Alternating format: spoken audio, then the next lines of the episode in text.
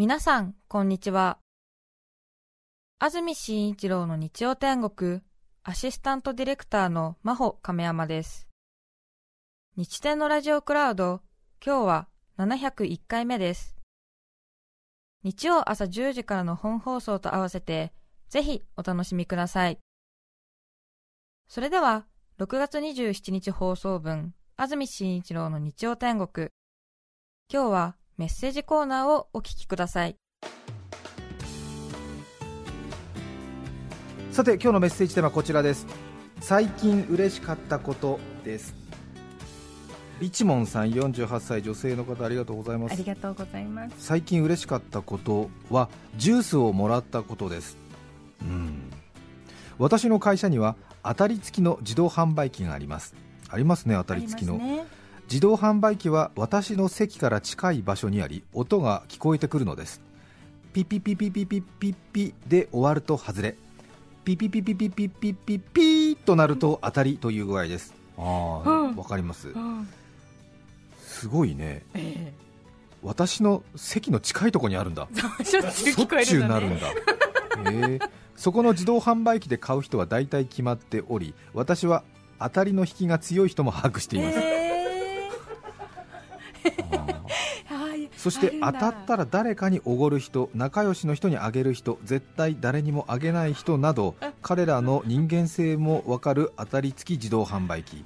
私は当たり音が聞こえるとちらっと目視し当たったドリンクの行方を案ずるようになりました、素晴らしい仕事場だね。なんかねでも当たるとパッと見ちゃうよね。であああの人当たったんだと思って。で当たりが出たんでもう1本もらえるジュースをどうするのかっていうのをずっと見てるわけね。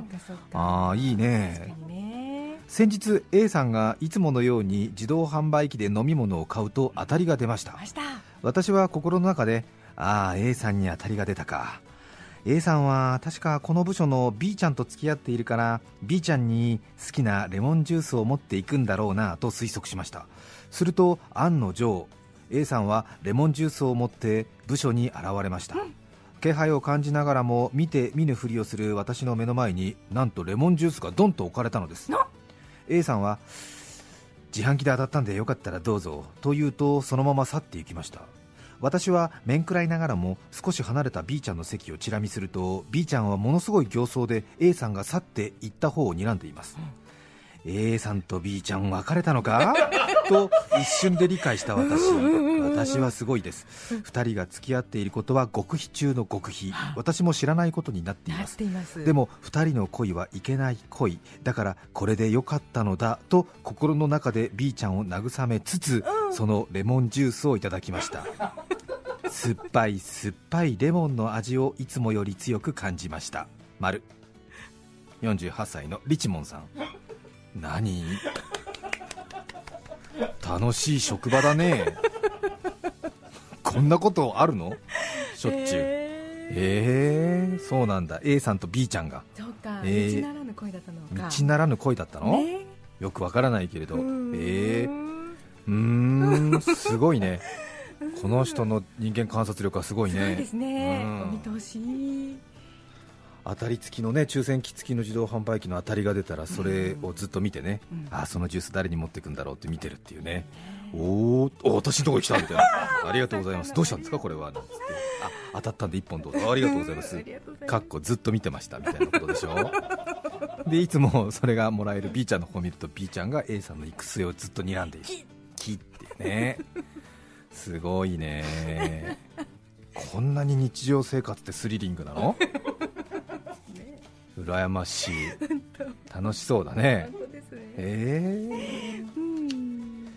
A さんと B ちゃんに何か進展がありましたら教えてください。フランスからいただいています。ありがとうございます。フランス母さん女性の方。こんにちは。いつも楽しく聞いています。フランスに住むラジオネームフランス母さんです。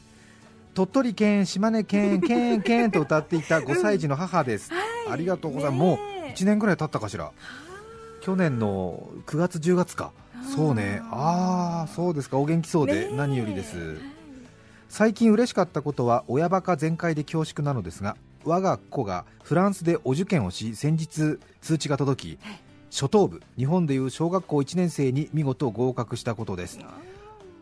9月が新学期のフランスは6月の今が学年末シーズンなのです。ああおめでとうございます。よかったですねフランスでお受験とはあまり馴染みのない話だと思いますがパリ郊外に国立のインターナショナル校がありその中に日本語とフランス語両方を学べるクラスがあります、フランスにいながら日仏両方の教育を受けられるとあり大変な人気校でして毎年志願者多数の購買率で1月に願書を書き4月に選抜試験を受けずっとそわそわした日々を過ごしていました、えー。実は我が子はこの学校の幼稚部にすでに在籍しており日本語クラスでは偶然にも都道府県を学ぶことに取り組んでいました。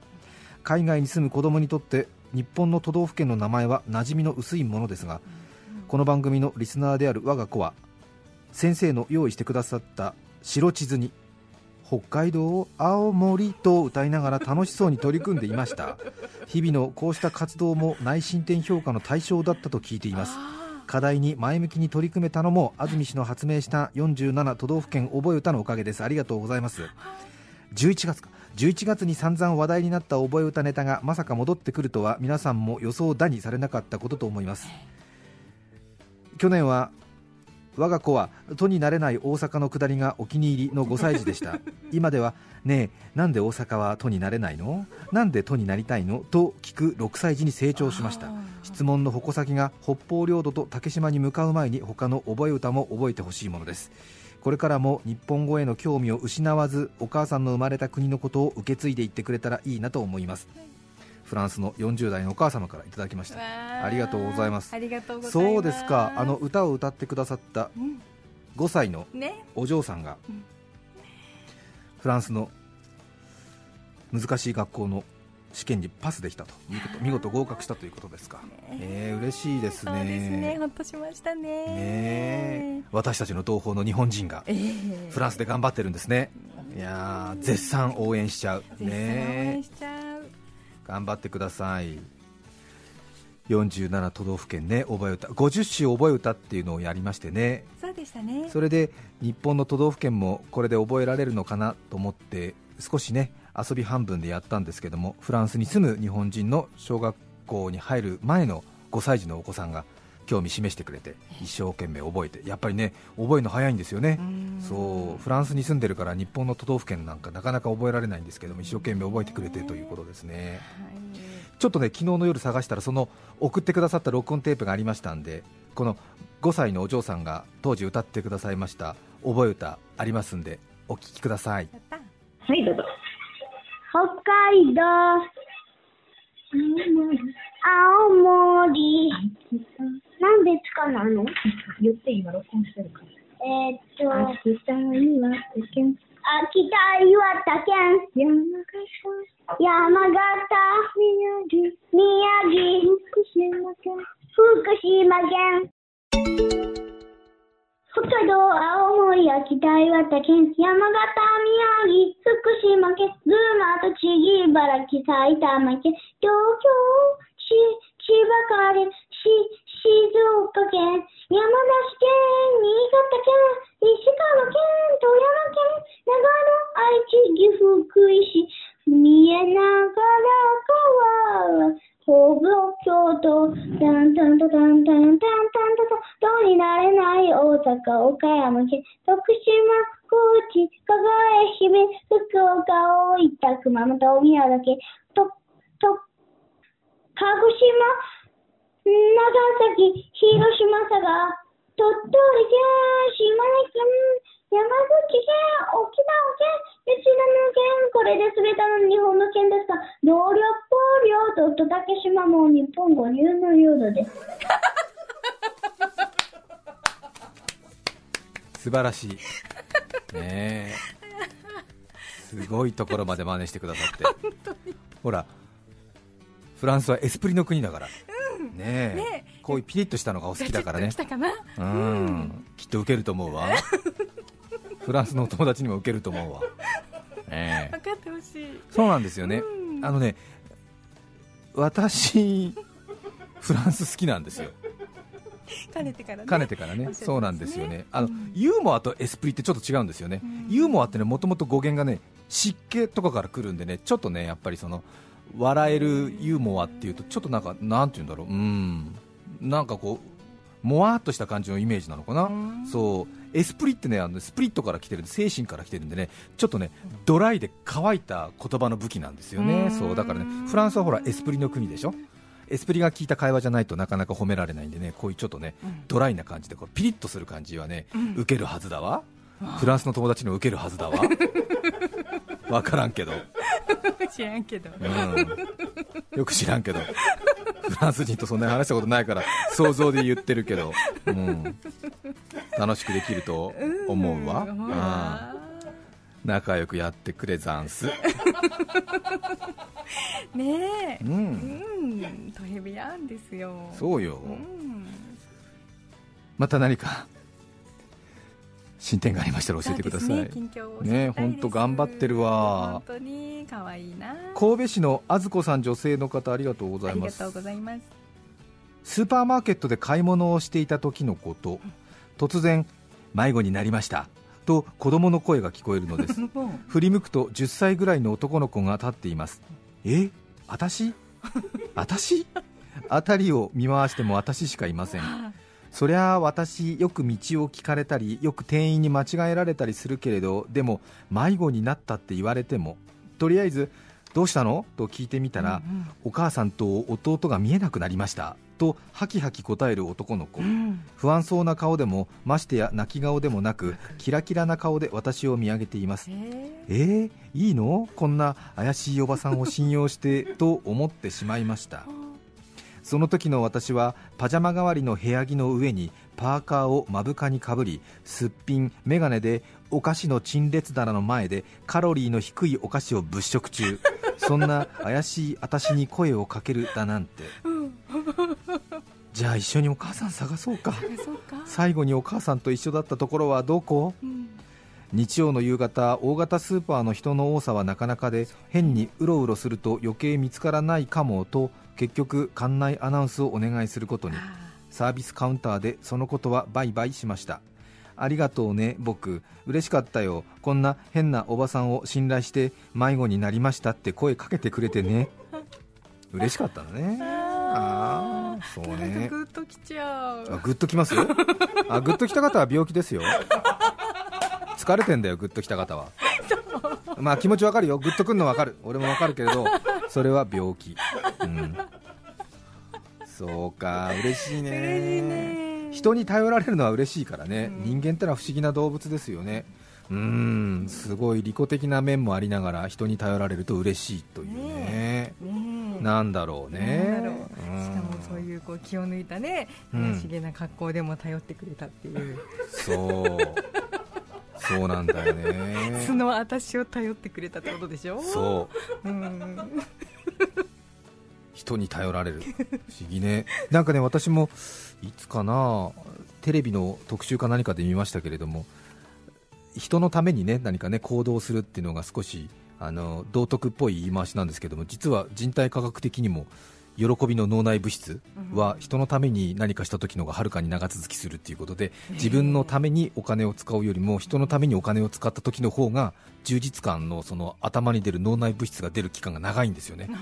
なので本当に気持ちいいということを追求するならば人にお金あるいは他の人のために何か行動した方がはるかに幸福感が長続きするんですって。あそうだから別にこう道徳とかね強く律してそういう行動をしなくても自分の欲求に素直になると人のために行動するっていうのが人間です。素晴らしい動物ですよって話がねありましたんでね。ねもしよかったら、うん、ちょっとねね。あのうん、別にっていう方はいやいや違うんだって、うん、自分の頭の中の脳内物質出すには人のために動いた方がはるかに出るんだっていうふうに考えるとそうですね、うん。寄付とかも楽しくなりますね。そうなんですよね、はい。うん。ですって、うんと思いましたさて今日この後お昼過ぎから関東地方雨ということですがまだスタジオになります赤坂は雨は降っていません。最近嬉しかったこと皆さんからメッセージいただいています。八王子市の食パン一斤一気食いさん40歳女性の方ありがとうございます。ございます。私は中学校の教員をしています。えー、中学校の先生。先日授業終わりチャイムが鳴るまで3分ほどありましたどうしようかなと思っているとある男子生徒が先生いいですか？と言ってきました。はい。授業の質問かなと思い発言を促しました。すると先生今日の爪きれいですね。薄く塗ったマニキュアを褒めてくれたのです。あら気づいてくれたの？ありがとう。とお礼を言いました。すると別の男子生徒がえー、俺だって先生の爪綺麗なの気づいてたよ。先週は薄ピンク塗ってたのだって知ってたけど先生にそんなこと気づくのって気持ち悪がられると思って言ってなかったけど、うん、俺の方が先に気づいてんだよと怒り始めたのです。40年間生きてきて初めてねえ私のことで喧嘩しないで というセリフを言うことができました。とても嬉しかったです。あら。すごいね。いいですね、えーねえねえ私のことで喧嘩しないで というセリフを言うことができました。嬉しかったです。これは嬉しいね。すごいいい、えー、そんな若い子が。まあ教え子だからね。中学生だからね。まあでもでもそうね。えー、なかなかね使わないセリフみたいなのあるもんね。ありますよね。すごくある。昔私あのクレジットカードのコマーシャルで Do you know me? って私のこと知ってますか？っていうあの英文を言う、うん、クレジットカードの有名なコマーシャルがあって Do you know me? なんて使わないよななんて思ってたんですけど、うん、昔カリフォルニアかなんか行った時になんかあの、昔私がやってたサラリーマン早調べクイズっていうのがアメリカのあのケーブルチャンネルかなんかで流れててその、えーザ・ドランケンビジネスマン・ウィズ・クイズショーみたいなのが流れてたのね、吹き替えでね、海外の面白 VTR みたいので、はいはい、そしたらその吹き替えになったその日本のバラエティ番組を見ているアメリカ在住の人が、うん、そう、Oh, I know you! って言われたのよ、ロサンゼルスかなんか歩いてる時に、そう。その時に堂々と、Do you know me? って言いましたよね、初めて。たった1回しか使ったことない、Do you know me? うん、うんそうそういうことがねあるんですよね、ね。よくね海外のバラエティ番組の何かちょっとね、うん、ぶっ飛んだ企画を海外で焼き直して放送してる時ありますでしょ、うん、ね、世界のこんな面白番組。そうあれが日本だとからくりテレビっていう番組も終わってありませんけどもあれが比較的海外で吹き替えして結構ね違う内容になってたりするんですけどもね、うん。ザ・クイズショー with ドランケンビジネスマンっていうねタイトルでね流れてたんですよ。どうですか？海外にね、うん、変な面白映像に出てる人として私 世界に配信されてるっていう事実があるんですよ。いろんな仕事があるんだから。うん。おおドランケンビジネスマンって言われたんだからの司会者ってことね。そうそうそうそうそう。そう懐かしいわ。もうすごいわ。I know you って言われた 来た来たと思ってね。言うんじゃない？ここでここじゃない、うん、Do you know me? って言った私のこと知ってますか？私のこと知ってるんですか？っていうね。うん。東大和市のキーセリさん30代女性の方ありがとうございます。ありがとうございます。昨日の出来事です。手を滑らせて皿を床に落とした私。皿は割れなかったものの派手な音を立てました。すると2歳になったばかりの娘がどうした？どうした？と言って隣の部屋から駆けつけたのですどうした？は私がよく娘にかけている言葉ですが娘が口にするのは初めてでした。母を心配してくれたのかはたまた野じ馬根性か分かりませんが可愛くて嬉しい出来事でした。可愛くて嬉しいですね。そうね。隣の部屋から2歳の娘がどうした？どうした？って来たら最高。面白いね。いいな。うんいいね。ちょっとねあんまりこうね緊迫感ない感じの、うん、心配してくれる家族ね。いいよね、うん、どうした？どうした？どうした？うん、うん、大丈夫？うん大丈夫ね？みたいな。2歳。どうした？どうした？どうした？どうした？いいね。面白い。楽しそう、うん、結構真似するからね。そりゃそうですよね。親の言葉真似しますからね横須賀市の小学4年生の母さん38歳女性の方ありがとうございます。ありがとうございます。小学校4年生の方ですね、えー、皆さんこんにちは。私の最近嬉しかったことはお母さんに任天堂スイッチを買うと約束してもらったことです。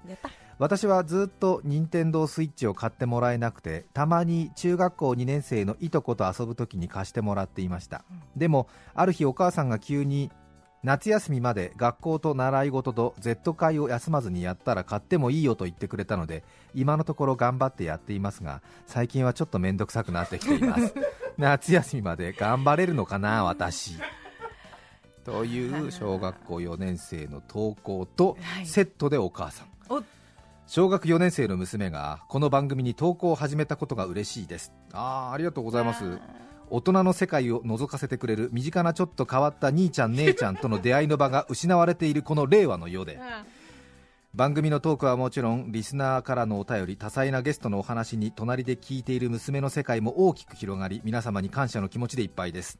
ありがとうございます。ありがとうございます。そんな娘ですが2週間前のメッセージテーマ子供の頃の記憶になぜか大きく反応し私も投稿したいといきなり張り切り出しました。え今まで見たことのない集中力で一気に書き上げ抽選でもらえる日天ノートの使い道まで考え出す始末。もちろん放送で読み上げられることはなかったのですがあれおかしいな届いてないのかな私の投稿と真顔で聞いてきました。どこからその自信が湧いてくるのかは分かりませんがとりあえず心折れることなく今週もチャレンジしています。私が小学生ってだけでちやほやされる番組ではないよこれは。作文の力を磨かないとノートはもらえないと言うとああそうか。安住氏がその後たくさん喋れる内容にしないとダメかなと曇りのない心で言っておりました。ちょっと国語に苦手意識を持っている娘ですがこれで読み書きに自信をつけてくれたらいいなと思っています。という9歳と38歳の親子でした。うん。すごい冷静な分析。なんかね、よくわかんない、なんか褒められてるのか何なのかよく分かんないけど、人の役に立ててんだったら嬉しいわ、私も。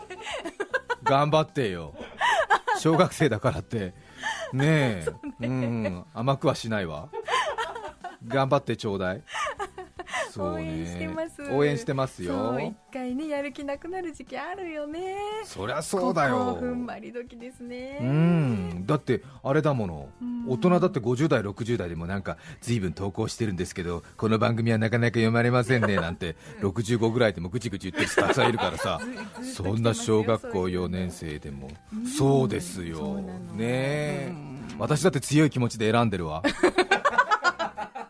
いやそりゃそうよ、人によく思われたいからさ、これ読んだらこの人に好かれるだろうなと思ってるけど、ぐっと鬼の心で読んでないよ、うん。読んでない。誕生日おめでとうございますって言ってくださいみたいなの、ぐっと心で、心の中で言ってるよ、うん。放送では言ってないけど、うん。今日は母親の何回目の誕生日で、毎日安住さんの放送を聞いてるんで、言ってくれると母親も喜ぶんで言ってくださいなんて、そういうのもあるけどもさ、鬼の心で言ってないよ、うん。